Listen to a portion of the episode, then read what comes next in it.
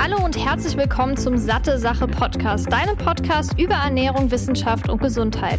Mein Name ist Laura Merten, ich bin studierte Ernährungswissenschaftlerin und sorge mit Satte Sache dafür, dass Ernährungswissenschaft für alle verständlich wird und du smartere Entscheidungen in Sachen Ernährung triffst. In diesem Podcast spreche ich mal alleine, mal mit führenden Expertinnen und Experten über die wichtigsten Fragen rund um die Ernährung. Viel Spaß! Ich begrüße dich zurück hier zu einer neuen Episode des Satte Sache Podcasts. Es sind schon wieder zwei Wochen rum seit der letzten Episode und ich freue mich, dass du wieder eingeschaltet hast zu einer neuen spannenden Episode. Und zwar ist die für alle, die abends mal auf der Couch sitzen und der Magen anfängt zu grummeln. Und das kennen mit Sicherheit sehr, sehr viele, dass man abends einfach noch so ein bisschen Hunger hat. Und Studien zeigen auch, dass wir abends eher dazu tendieren, ungesunde Entscheidungen zu treffen. Und damit du jetzt nicht immer in die Chipstüte oder zur Schokolade greifst, habe ich in dieser Episode sieben gesunde Late-Night-Snacks-Ideen für dich. Und wenn dir der Podcast gefällt und du dich für die Themen Ernährung und Wissenschaft interessierst, dann freue ich mich, wenn du ihn abonnierst und auch bewertest. Das hilft mir und natürlich auch dem Podcast zu wachsen und noch mehr Menschen für die Ernährung und vor allem gesunde Ernährung zu begeistern und dass sie weiterhin noch klügere Entscheidungen in Sachen Ernährung treffen, sei es jetzt bei dem Einkaufen, aber auch beim Auswärtsessen oder zu Hause auf der Couch, wie es in dieser Episode besprochen wird.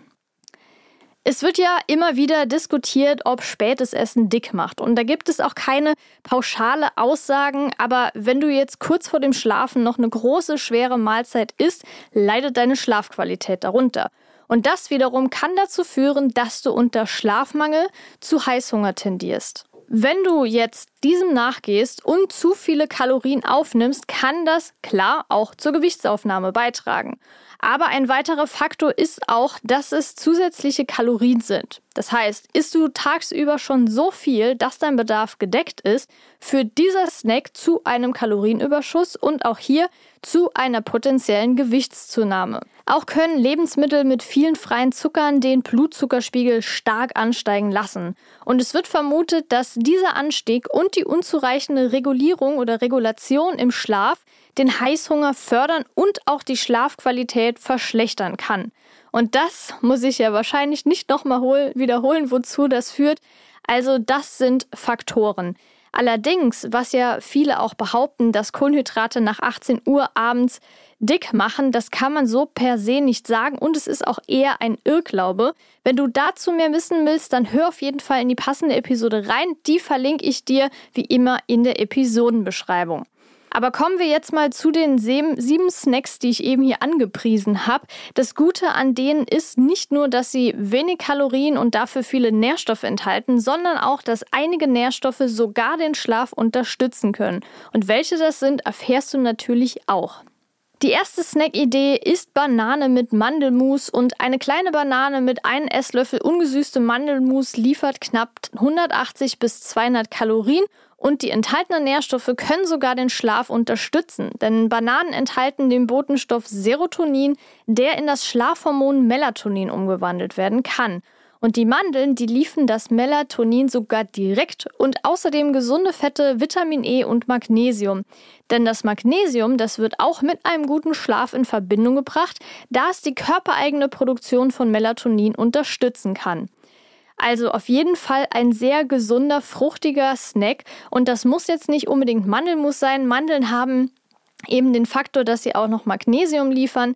Aber du kannst auch ähm, beispielsweise Haselnussmus, Pistazienmus und sowas nehmen. Wichtig ist, dass es Nussmus ist und nicht Nussbutter, denn in der Nussbutter ist meistens noch Salz, ähm, ja, Palmöl oder Sonnenblumenöl plus Zucker enthalten. Also es ist dieses typische amerikanische Peanut Butter, was man so kennt.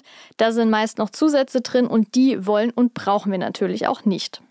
Der zweite Snack ist super praktisch und den kann man immer in der Tasche haben und abends auf dem Tisch stehen haben, wenn man denn mal etwas äh, Lust noch abends hat, was zu essen. Und das ist Studentenfutter. Da kannst du dir entweder eine fertige Mischung kaufen oder du stellst sie dir sogar selber zusammen.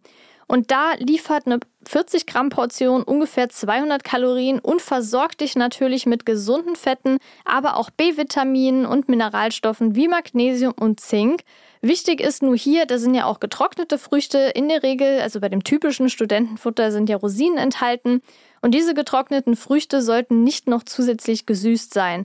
Das passiert zum Beispiel bei so Dingen wie Cranberries, die sind meistens noch zusätzlich gesüßt, weil sie eigentlich relativ bitter schon sind. Also nicht unbedingt so süß, was man von getrockneten Früchten ja gerne hat. Aber das muss ja eben nicht sein. Da kannst du ja auch zum Beispiel auf Feigen oder sowas zurückgreifen. Und wichtig ist hier, dass sie nicht noch zusätzlich gesüßt sind und am besten auch nicht geschwefelt. Als dritten Snack haben wir die Kiwi. Leider bin ich allergisch gegen Kiwi, aber sie ist wirklich eine super gesunde Obstsorte. Und zwei Kiwis enthalten nur 85 Kalorien, dafür 4 Gramm Ballaststoffe und tatsächlich 140 Prozent der empfohlenen Tagesdosis an Vitamin C. Also eine sehr, sehr große Portion. Und außerdem gehören die Kiwis zu den wenigen Früchten, die eine große Menge Serotonin enthalten. Denn dieser Nervenbotenstoff hat eine entspannende Wirkung und kann so auch das Einschlafen beschleunigen. Außerdem kann Serotonin auch helfen, den Süßhunger zu zügeln. Und das ist natürlich auch ein praktischer Faktor. Als viertes haben wir die Kürbiskerne und da decken 30 Gramm Kürbiskerne bereits 40 Prozent des täglichen Bedarfs an Magnesium. Und wie schon bereits erwähnt, trägt dieses Magnesium zu einem guten Schlaf bei. Außerdem sind sie noch reich an der Aminosäure Tryptophan und in Kombination mit Kohlenhydraten, zum Beispiel einem halben Apfel, regt den Körper dazu an, dieses Tryptophan an das Gehirn weiterzuleiten und dort wird dann Melatonin gebildet. Und mit diesem Snack kommst du auch auf ungefähr 200 Kalorien. Als fünftes haben wir die grünen unreifen Sojabohnen, also die Edamame. Die sind richtige Nährstoffbomben. Vielleicht kennst du sie entweder tiefgefroren oder aus der Konserve. Es gibt sie oft in asiatischen Supermärkten, entweder geschält oder noch in der Schale. Und die ungeschälte Variante, die kennst du dann vermutlich auch aus asiatischen Restaurants oder als Beilage zu Sushi. Ich bestelle das eigentlich fast immer. Mir schmeckt das richtig, richtig gut. Und auch zu Hause kannst du zum Beispiel gefrorene Bohnen einfach in heißes Wasser werfen, ein paar Minuten drin lassen und danach salzen oder auch Gewürze deiner Wahl dazugeben. 100 Gramm Edamame liefern dir ungefähr 120 Kalorien und sind eine tolle Proteinquelle, gerade eine pflanzliche Proteinquelle mit einem umfangreichen Aminosäureprofil. Und auch die Edamame liefern eine beachtliche Menge an Tryptophan. Werbung Hast du dir schon mal Gedanken um deine Omega-3-Zufuhr gemacht? In den Industrieländern ist die ausreichende Fettzufuhr kein Problem. Das Problem liegt eher in der Art der Fettsäuren und hier besonders das Verhältnis von Omega-6 zu Omega-3-Fettsäuren, welches bei 5 zu 1 liegen soll. Hierzulande kommen wir aber eher auf 10 zu 1. Die Vorzüge von Omega-3-Fettsäuren sind durch zahlreiche Studien gesichert, wie zum Beispiel, dass EPA und DHA zu einer normalen Herzfunktion beitragen, DHA zur Erhaltung einer normalen Gehirnfunktion sowie normaler Sehkraft beiträgt. Wenn jemand wie auch ich keinen und vor allem wenig und nicht regelmäßig Fisch isst, ist es umso wichtiger, eine Alternative zu finden. Daher kann es sinnvoll sein, hochwertiges pflanzliches Algenöl zu nutzen. Und genau das bekommst du bei Norsan, zusätzlich auch aus umweltschonendem Anbau. Das vegane Omega-3 von Norsan enthält zudem hochwertiges Bio-Olivenöl als Antioxidant und 800 internationale Einheiten veganes Vitamin D3. Neben dem Öl bietet Norsan das hochdosierte Omega-3 auch in Kapseln an. Das Gute daran, weder das Öl noch die Kapseln haben einen fischigen Geruch oder Geschmack. Damit auch du dich jetzt vom Omega-3-Experten Lausanne überzeugen kannst, konnte ich einen Rabattcode für dich ergattern. Mit dem Code SatteSache15, klein und zusammengeschrieben, bekommst du 15% Rabatt auf deine gesamte Neukundenbestellung. Ganz einfach unter www.norsan.de per Mail oder Telefon einlösen und deinen eigenen Omega-3-Bedarf decken sowie den deiner Liebsten. Werbung Ende.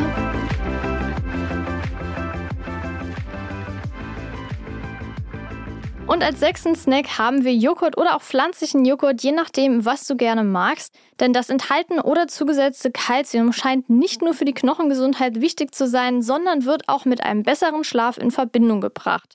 Denn der Körper braucht Kalzium, um Melatonin aus der vorher schon genannten Aminosäure Tryptophan herzustellen.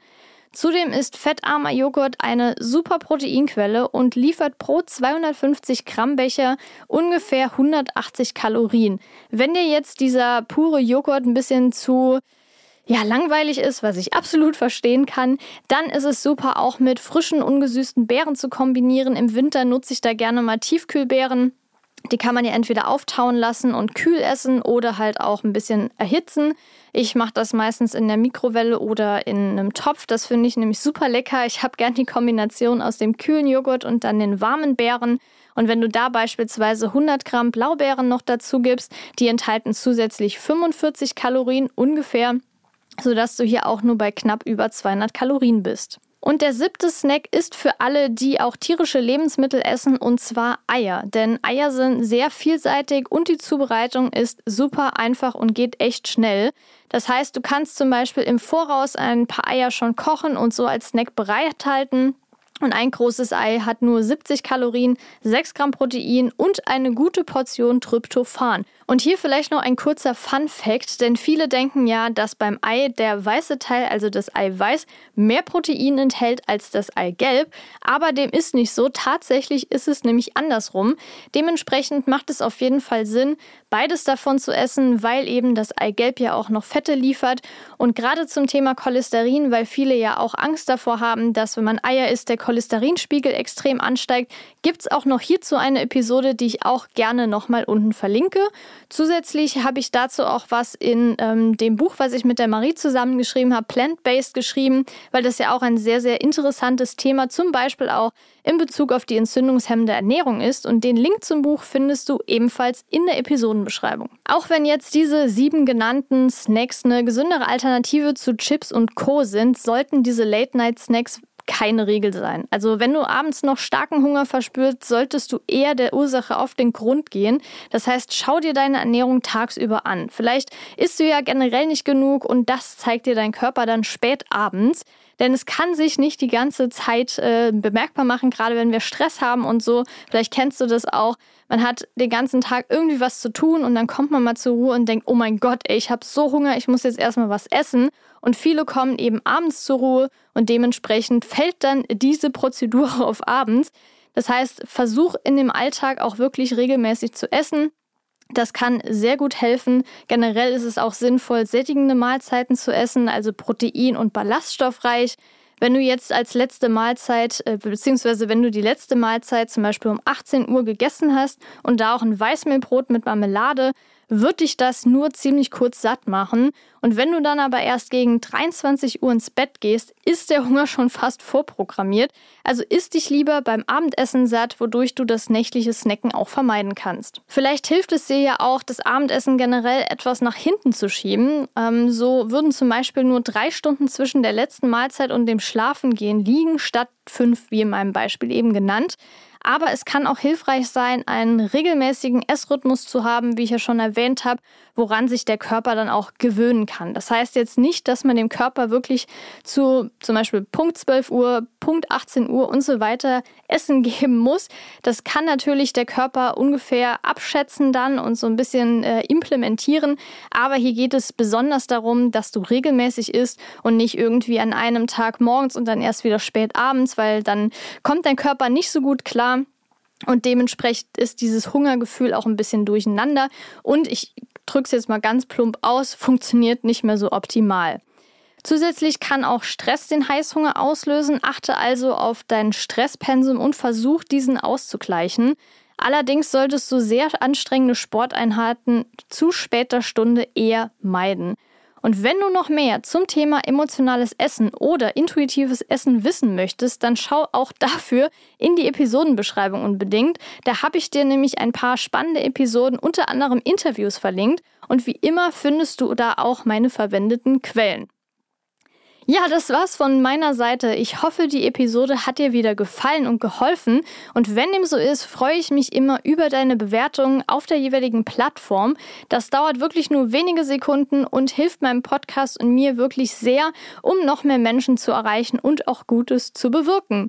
Ich wünsche dir auf jeden Fall noch einen schönen Tag und alles Liebe, deine Laura.